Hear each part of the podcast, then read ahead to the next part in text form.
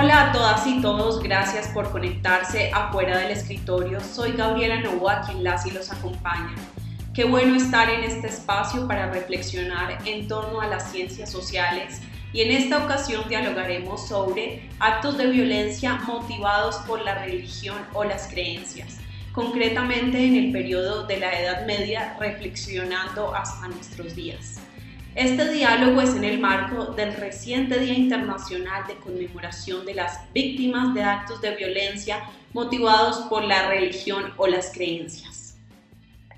Para esta revisión y análisis desde las ciencias sociales, en esta oportunidad desde la historia, nos acompaña Jorge Camargo, quien es historiador de la Facultad de Ciencias Sociales de la Pontificia Universidad Javeriana magíster en Historia de América Latina de la Universidad Pablo Dolavide y actualmente profesor de Historia de Europa del Departamento de Historia de la Facultad de Ciencias Sociales de la Universidad Javeriana. Jorge, qué bueno que estés en fuera del escritorio para tratar este tema que desde mi perspectiva es clave para entender lo que nos guíes a través de la historia, ya que tiene muchos matices. ¿Cómo estás?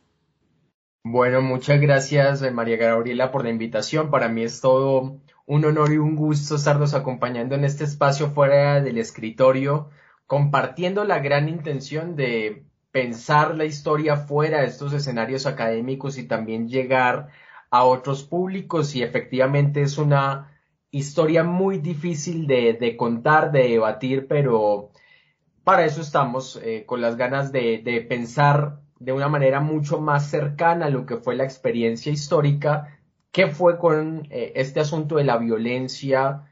en los tiempos de, la Edad Media, ¿no? Tú ya introdujiste un poco el tema, entonces pues voy a iniciar directamente con la primera pregunta y es, eh, sabemos que dentro del periodo de la Edad Media, fue ampliamente reconocido el papel protagónico que tuvo la religión, pero digamos que en el imaginario se asocia únicamente con la Iglesia Católica y se suele dejar de lado la gran diversidad de instituciones o identidades religiosas que estuvieron presentes en este periodo. Entonces, ¿nos puedes contar sobre estos diversos actores religiosos que operaban dentro de este mismo periodo y cómo estos convergían entre sí, tanto en el ámbito religioso como en el ámbito político?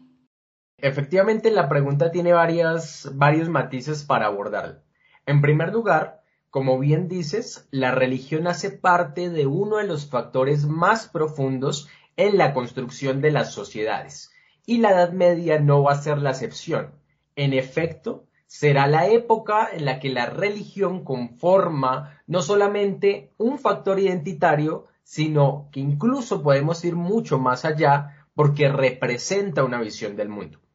Según tu proposición, la razón por la cual solamente se distingue a la Iglesia como la única institución religiosa característica de la época tiene que ver con el tema que vamos a conversar en este ratico, y es que hay razones históricas que explican por qué en la narrativa de la Edad Media, para bien o para mal, solo se habla del catolicismo como esa entidad resaltante dentro del periodo.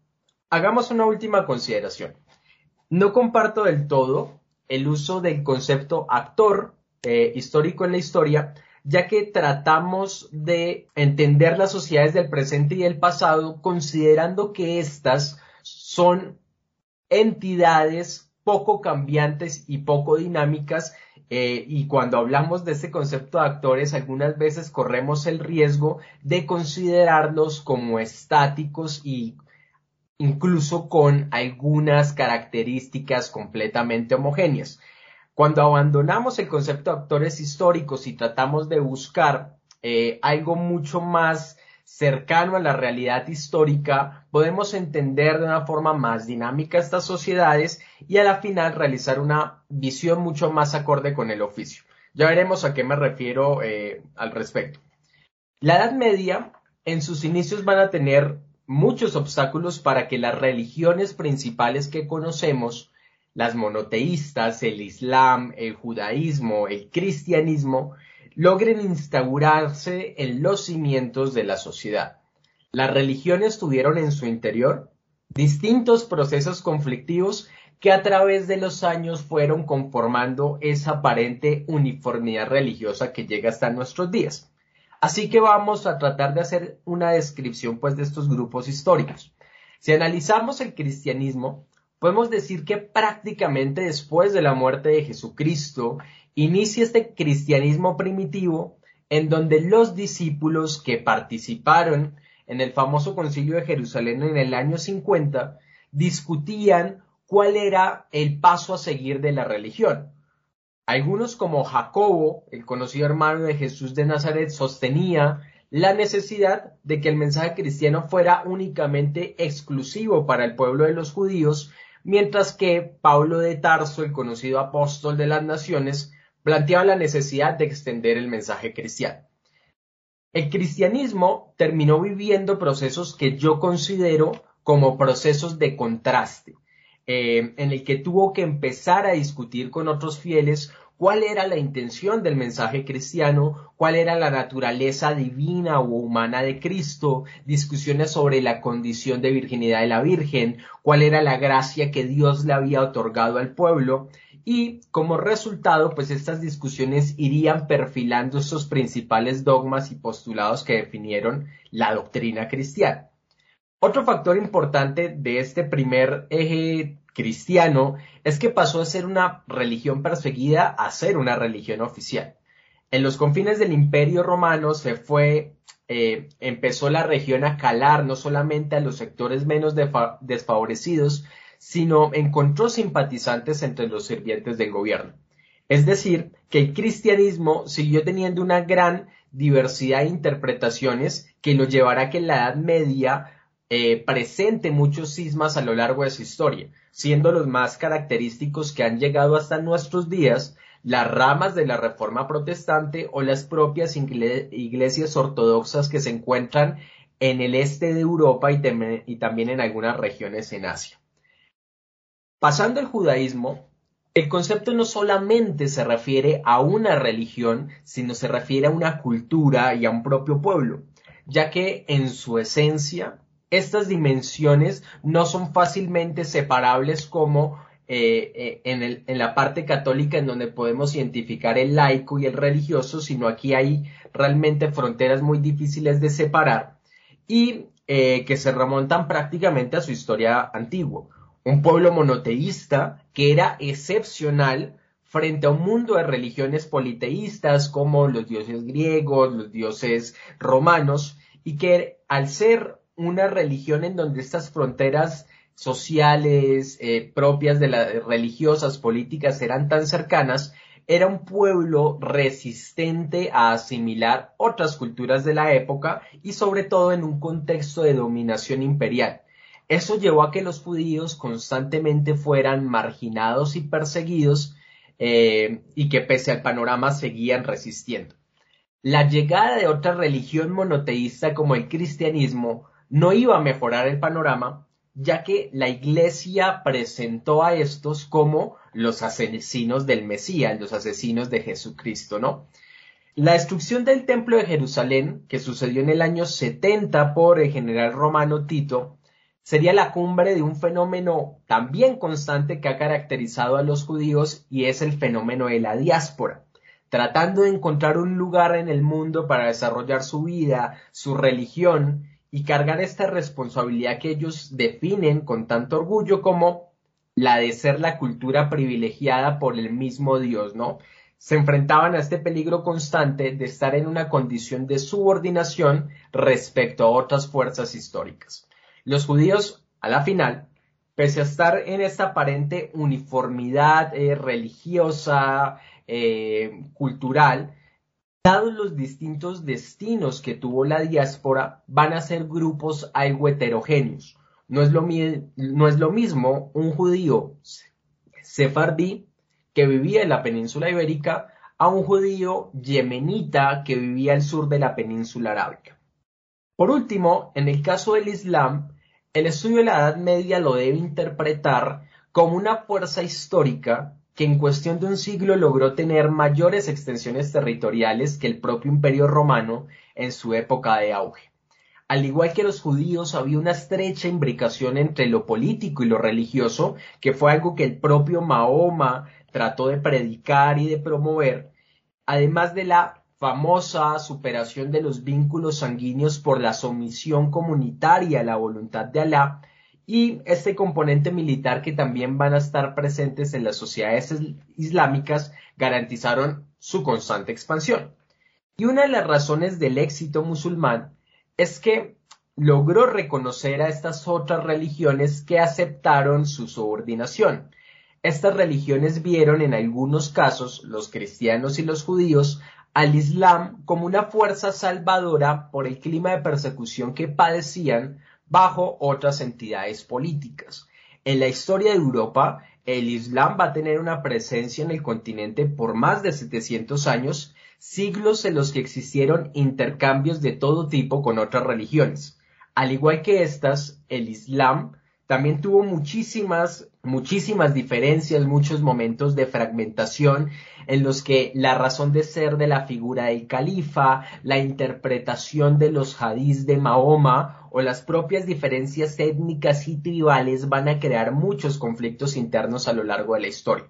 Con esto les quiero decir que las religiones no son entidades completamente uniformes y fácilmente caracterizables porque a lo largo de la historia, por la misma esencia histórica de cambio y transformación, van a haber múltiples grupos, múltiples diferencias y que cuando estamos perfilando estas tres únicas religiones, dentro de ellas hay todo el mundo.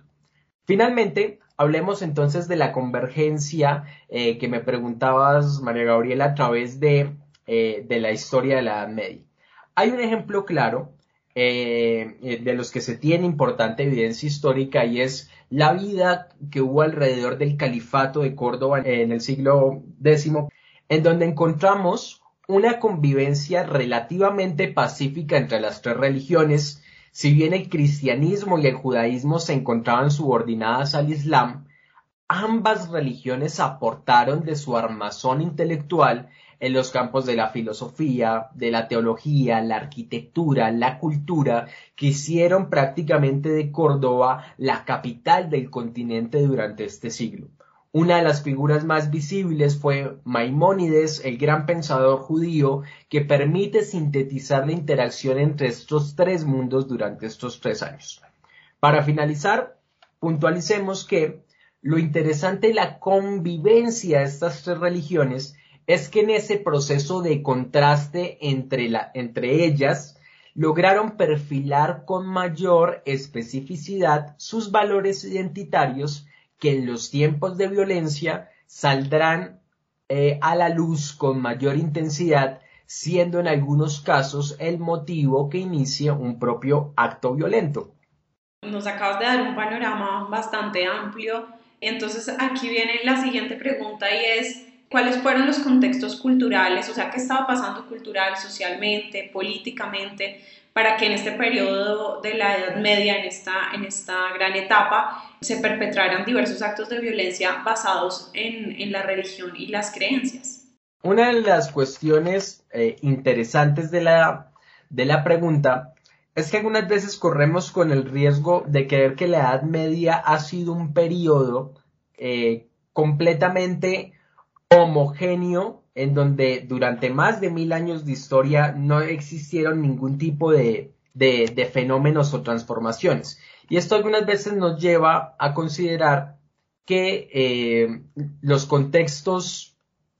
por los cuales, por ejemplo, empiezan a surgir estos actos de violencia, eh, solamente se ven a una única razón. Y con ello eh, corremos el peligro de desconocer la complejidad que trae por sí la historia de la Edad Media.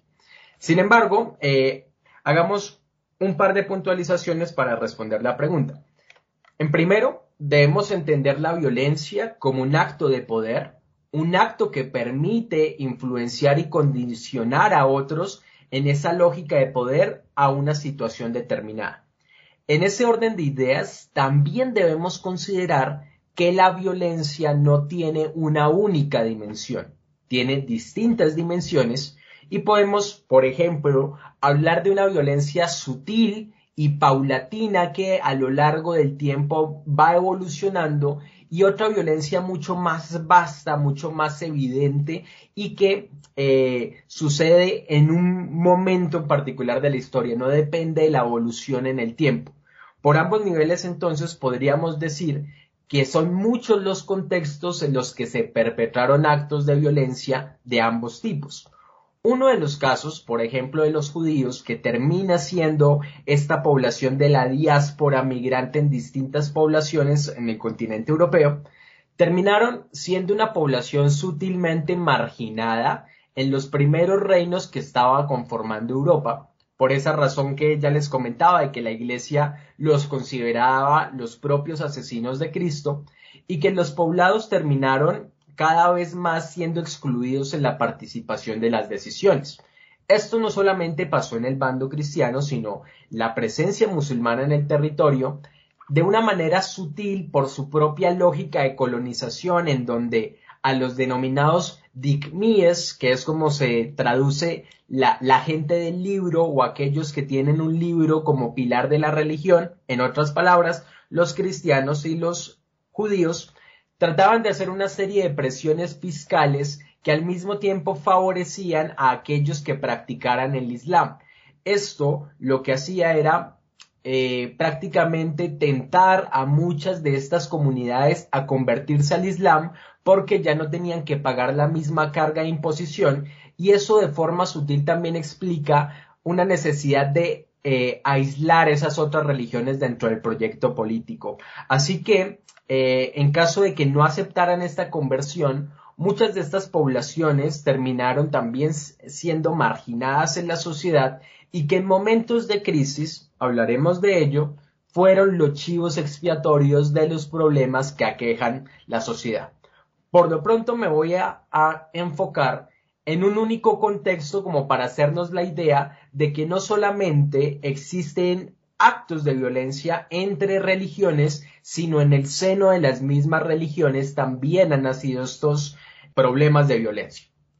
Situémonos en el siglo XI de la historia europea, siglo en el que la Iglesia, bajo la figura de las parroquias, logró establecerse como una de las instituciones centrales en la vida de los reinos europeos junto a la aldea, el señorío y también la propia concepción de familia. Para este siglo la Iglesia sí, aparte de la conciencia de la población, y como dije anteriormente, incluso era la que radicaba su visión del mundo. Pese al cisma que hubo con la Iglesia Ortodoxa en el 1054, la Iglesia venía promoviendo unas discusiones sobre la necesidad de renovarse espiritualmente. Entre ellas existía la necesidad de que la Iglesia asumiera los asuntos espirituales en vez de los asuntos de la tierra, atacando algunos vicios que había, eh, habían acomplejado a la iglesia, como la clerogamia, eh, este acto de que los sacerdotes pues eh, pueden tener relaciones sexuales y la propia simonía, este pecado asociado a la corrupción, a la venta de cargos de la iglesia que prácticamente estaban haciendo la iglesia una iglesia corrupta pues precisamente estaban tratando de promover este espíritu de renovación espiritual. No obstante, pese a esa iniciativa, ya venían surgiendo en el seno del propio catolicismo algunos movimientos que precisamente estaban criticando estas malas prácticas eclesiásticas. Uno de estos movimientos o de manifestaciones los encontramos en los movimientos de pobreza voluntaria. Tenemos varios ejemplos como la revuelta de la Pataria en Milán, que sucedió en el año 1050, que uno de los diáconos que se llamaba Arialdo de la ciudad empezó a establecer una crítica contra la iglesia porque era una institución que si en teoría se definía, se definía como una institución espiritual, em, era una institución rica. Entonces no le, no le hallaba mucho sentido que una institución de ese calibre se estuviera enriqueciendo pues a la costa de los feligreses que también la iglesia tenía una constante denigración a los laicos y también había una falta de un propósito completo. Esto llevó a que el, diácono invitara a una revuelta que en lo práctico se traducía vivir al margen de la iglesia, promover una fe puramente personal y renunciar a la creencia de los propios sacerdotes. En la misma dirección estaba el movimiento de los valdenses, dirigidos por Pedro Baldo, o los famosos cátaros que, influenciados por otra corriente que empieza a surgir por estos siglos, como es el milenarismo, veían en Dios el espíritu del bien, mientras que en Satanás recarnaba el mal. El hombre para conseguir su salvación debía desprenderse de toda corrupción, empezando por la dependencia de una jerarquía como la Iglesia. Es decir, que en el seno de la Iglesia ya estaban eh, empezando a haber ciertas diferencias. Y lo que vamos a ver es cómo dentro de la propia Iglesia empieza a pensarse una contraofensiva contra estos movimientos de pobreza voluntaria y aquí encontraremos estos dos tipos de violencia, la sutil y este tipo de violencia mucho, eh, mucho más evidente y mucho más palpable. Veamos entonces las soluciones que se promovieron. El Papa de este entonces, un siglo después, que, eh, que fue Inocencio III, al ver la impotencia de que la Iglesia y sobre todo la jerarquía eclesiástica que encabezaba el Papa no tenían la capacidad de responder a esas inquietudes de la sociedad, planteó dos elementos como solución. Por un lado, la fundación de órdenes mendicantes y por el otro lado, la organización de la Inquisición. El surgimiento de las órdenes dominicas, franciscanas, carmelitas y agustinas fuera de la experiencia santa que definió a cada uno de sus representantes o quienes eh, promovieron eh, la organización de esta orden, encontraron su razón de ser en estos mismos movimientos de pobreza voluntaria. De alguna manera se pensaba que estas instituciones que terminaron ligándose también a la jerarquía eclesiástica iban a poder desplazar esos movimientos que ya les conté que la iglesia consideraba herejes y eh, lo que hacía era que a través de las órdenes mendicantes se podía demostrar que la iglesia era una institución austera y que las críticas de dichos movimientos sobre la riqueza, sobre la, eh, sobre la corrupción, no tenían una validez alguna. Así que a través de la obra misionera, la obra evangelizadora estas órdenes mendicantes,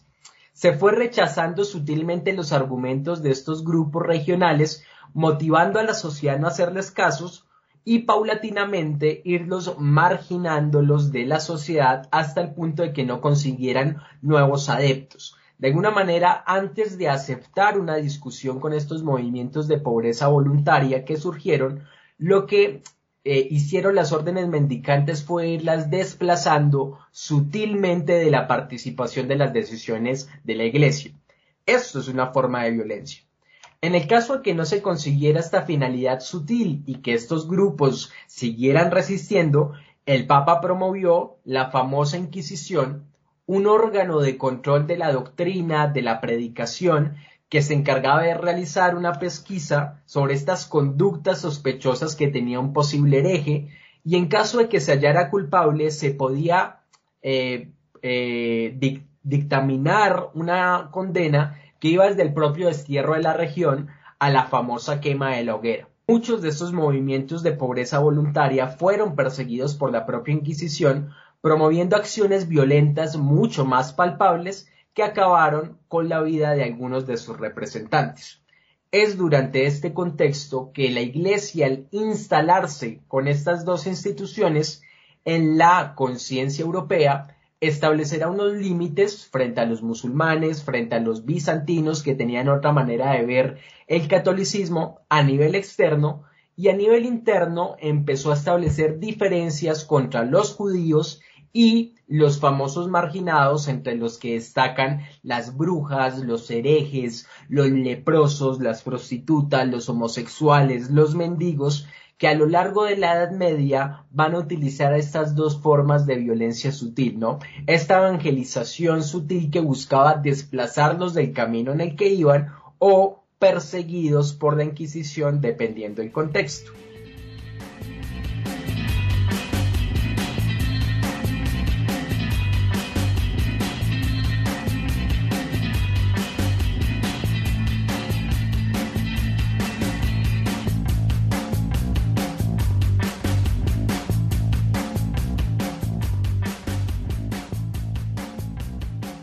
Diste, o sea, te iba a preguntar sobre los acontecimientos históricos representativos del periodo, ya nos diste varios. No sé si quieras agregar algunos más que, son, que sean muy significativos para que quienes nos escuchan pues se puedan situar en la historia. Hay varios acontecimientos que, que podemos destacar durante la Edad Media. Recuerden, son mil años de historia, efectivamente eh, pudieron pasar múltiples cosas. Eh, podemos empezar, por ejemplo, con Justiniano, uno de los grandes emperadores del Imperio Romano de Oriente, que promovió en su campaña eh, y en su proyecto ideológico de recuperar el Imperio Romano eh, una persecución religiosa a aquellos pueblos que no compartieran su visión, su visión política y sobre todo su visión religiosa, y encontramos que terminó persiguiendo a los pueblos samaritanos que iniciaron algunas revueltas y que prácticamente algunos historiadores marcan como un genocidio contra el pueblo samaritano al no compartir la misma visión religiosa. Aquellos sobrevivientes de eh, estas masacres promovidas por Justiniano vieron con buenos ojos la llegada del Islam por, esta, por este proyecto de inclusión religiosa, que mientras con Justiniano tenían que estar limitados a estar perseguidos durante toda su vida, eh, podemos hablar del el propio imperio carolingio, en donde muchos historiadores hablan del nacimiento de Europa, que a través de la evangelización de la palabra y la evangelización a través de la espada lograron convertir muchas poblaciones bárbaras que todavía no habían aceptado el mensaje cristiano, aunque algunos tuvieran creencias de corriente arriana, que es otra de las variables que tenía el cristianismo por ese momento.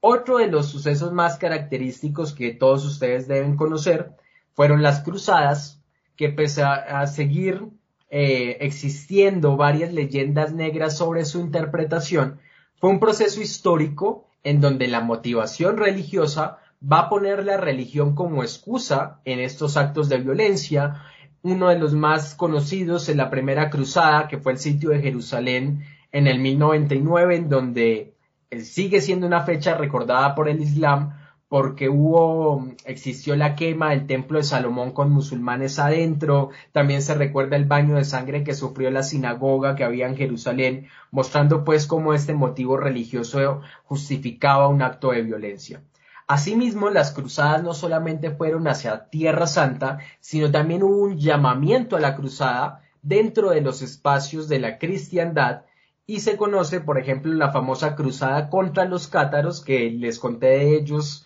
eh, anteriormente y se hizo eh, efectivamente una campaña para tratar de acabar con esta población. A nivel interior, el propio Papa de la época terminó promoviendo edictos papales que obligaban a los judíos a vestir de forma distinta que los cristianos para ser reconocidos públicamente. Dos adicionales que también son muy interesantes, la peste negra, que hoy en día estamos viviendo incluso la sensación de vivir en una pandemia, la peste negra también inició un momento de, eh, un movimiento de violencia y expulsión contra los judíos movimientos eh, de, dimensiones impresionantes en donde se sabe que durante 1348 y 1350 existieron muchos asesinatos contra judíos, ya que una de las explicaciones para entender cuál era eh, la razón por la que la población se estaba infectando eh, se le atribuía a los judíos porque ellos se encargaban de envenenar los pozos de agua potable y con eso la población se enfermaba. Así que en, muchos casos y en muchas, eh, en muchas regiones los judíos, los judíos fueron expulsados completamente por ese temor de que enfermaran a la población y en algunos casos asesinados. Comúnmente también los judíos se identificaban porque profanaban la hostia, especialmente en Semana Santa, eh, eh, siendo como este ritual sagrado que hay en la Eucaristía y en la celebración de las misas y por ende también hubo excusas de persecución religiosa contra ellos. Y bueno eh, mencionar como último que la Inquisición durante no este siglo que les conté sino muchos siglos más adelante logró instaurarse como un organismo de persecución en la llamada cacería de brujas, cacería de herejes y de los propios marginados que fueron lentamente dejando este relato que, que, comentaba al principio de que la Iglesia haya sido la única institución visible en este relato sobre la Edad Media. Jorge, eh, yo sé que digamos que no se puede comparar escenarios tan distintos como lo que fue la Edad Media con lo que ocurre hoy en día, pero sí quizá podemos encontrar ciertas continuidades o similitudes en lo que ocurre en cuanto a actos violentos basados en la religión. Cuéntanos tú qué continuidades, similitudes o, o hechos, digamos que distintos, ves hoy en día que tengan que ver con esa historia que nos acabas de contar. Como, como bien dices, incluso en tu planteamiento de la pregunta, es una pregunta peligrosa, pero no deja de ser muy interesante. En efecto, muchos de los actos de violencia actuales pueden ser un antecedente de la Edad Media que encuentra en su razón histórica la Edad Media, mas no significa que hayan pervivido durante todos los siglos en la actualidad. Asimismo, podemos caer en un anacronismo de considerar como similares muchos de los hechos violentos de ese entonces y en la actualidad, sobre todo porque en la actualidad sigue perviviendo en el subconsciente colectivo una leyenda negra en torno a la Edad Media, ¿no? Esta, esta Dark Age, esta edad oscura eh, en donde las hambrunas, las pestes, las guerras fueron lo más característico durante este periodo.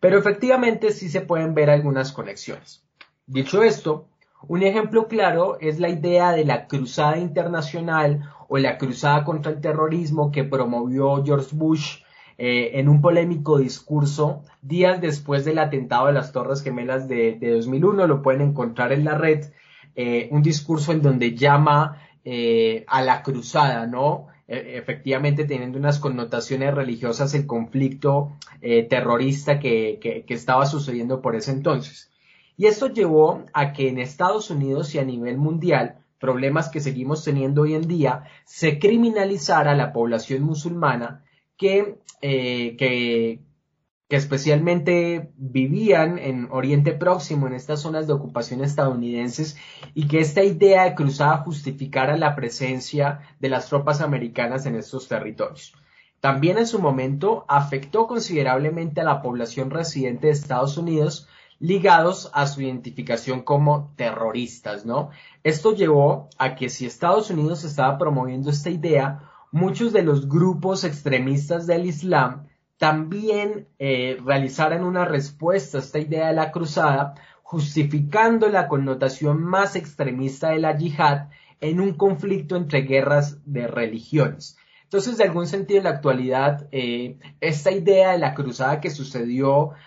hace más de 900 años sigue teniendo incluso eh, vigencia en la mentalidad de algunos gobernantes y que en la coyuntura eh, sigue teniendo mucho sentido. Vayamos a un último ejemplo, y es que otro de los casos que podemos destacar hace parte del desafío identitario que hoy en día tiene el continente europeo. Esto explica, por ejemplo, el auge de nacionalismos en los últimos años, en donde la búsqueda y quizás el abandono de identificarse como europeos y la necesidad de encontrar unos símbolos identitarios a nivel local han encontrado en lo religioso, al igual que en tiempos medievales, un motivo de diferencia frente a otras naciones y pueblos que vivían en sus fronteras. Esto promovió una violencia mucho menos evidente, pero, pero una eh, violencia sutil como fue el cierre de fronteras, la discriminación a grupos musulmanes y que en algunos casos también los judíos entraron en estas lógicas de antisemitismo. Eh, uno de los casos más recientes fue el famoso tiroteo que sucedió en Halle, eh, al este de Alemania durante 2019, que uno de estos nacionalistas extremistas entró en una sinagoga e hizo un tiroteo, precisamente como en su mentalidad está tratando de eh, ejercer estos actos violentos por imponer una única identidad a nivel nacional. Así que, eh, de alguna manera, sigue muy viva las razones y los motivos de actos violentos que encontraron sus razones históricas durante la época medieval. Gracias Jorge por, por haber estado fuera del escritorio, por habernos acompañado y realmente darnos un panorama tan, tan amplio y que nos mostraste los diversos matices, las diversas instituciones, las diversas decisiones que realmente fueron eh, entretejiéndose en la Edad Media y todo esto nos ayuda a comprender mucho mejor la realidad y pensarnos también con más profundidad este Día Internacional de Conmemoración de las Víctimas de Actos de Violencia motivados por la religión o las creencias. Muchas gracias Jorge y siempre bienvenido afuera del escritorio. Muchísimas gracias por la invitación y hasta una próxima ocasión. Y si quieres seguir conectado o conectada con los contenidos de la Facultad de Ciencias Sociales, síguenos en arroba Ciencias Sociales PUG en Facebook. En Twitter estamos como C Sociales PUG. En Instagram nos puedes encontrar también como Ciencias Sociales PUG y no dudes en conectarte con nuestro Spotify Ciencias Sociales más cerca. Todos los derechos de fuera del escritorio están reservados para la Facultad de Ciencias Sociales de la Pontificia Universidad Javeriana.